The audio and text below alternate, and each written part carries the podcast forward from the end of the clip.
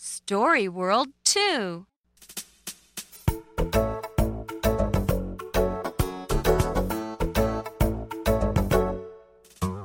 This is Jim. This is a cat. Jim has a cat. His cat is big. This is Jill. This is a hat. Jill has a hat. Jill hid the cat in her hat.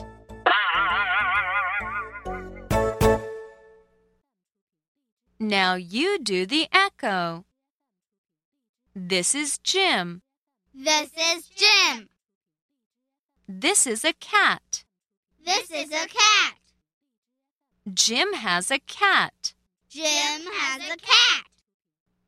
His cat is big. His cat is big. This is Jill. This is Jill. This is a hat. This is a hat. Jill has a hat. Jill has a hat. Jill hid the cat in her hat. Jill hid the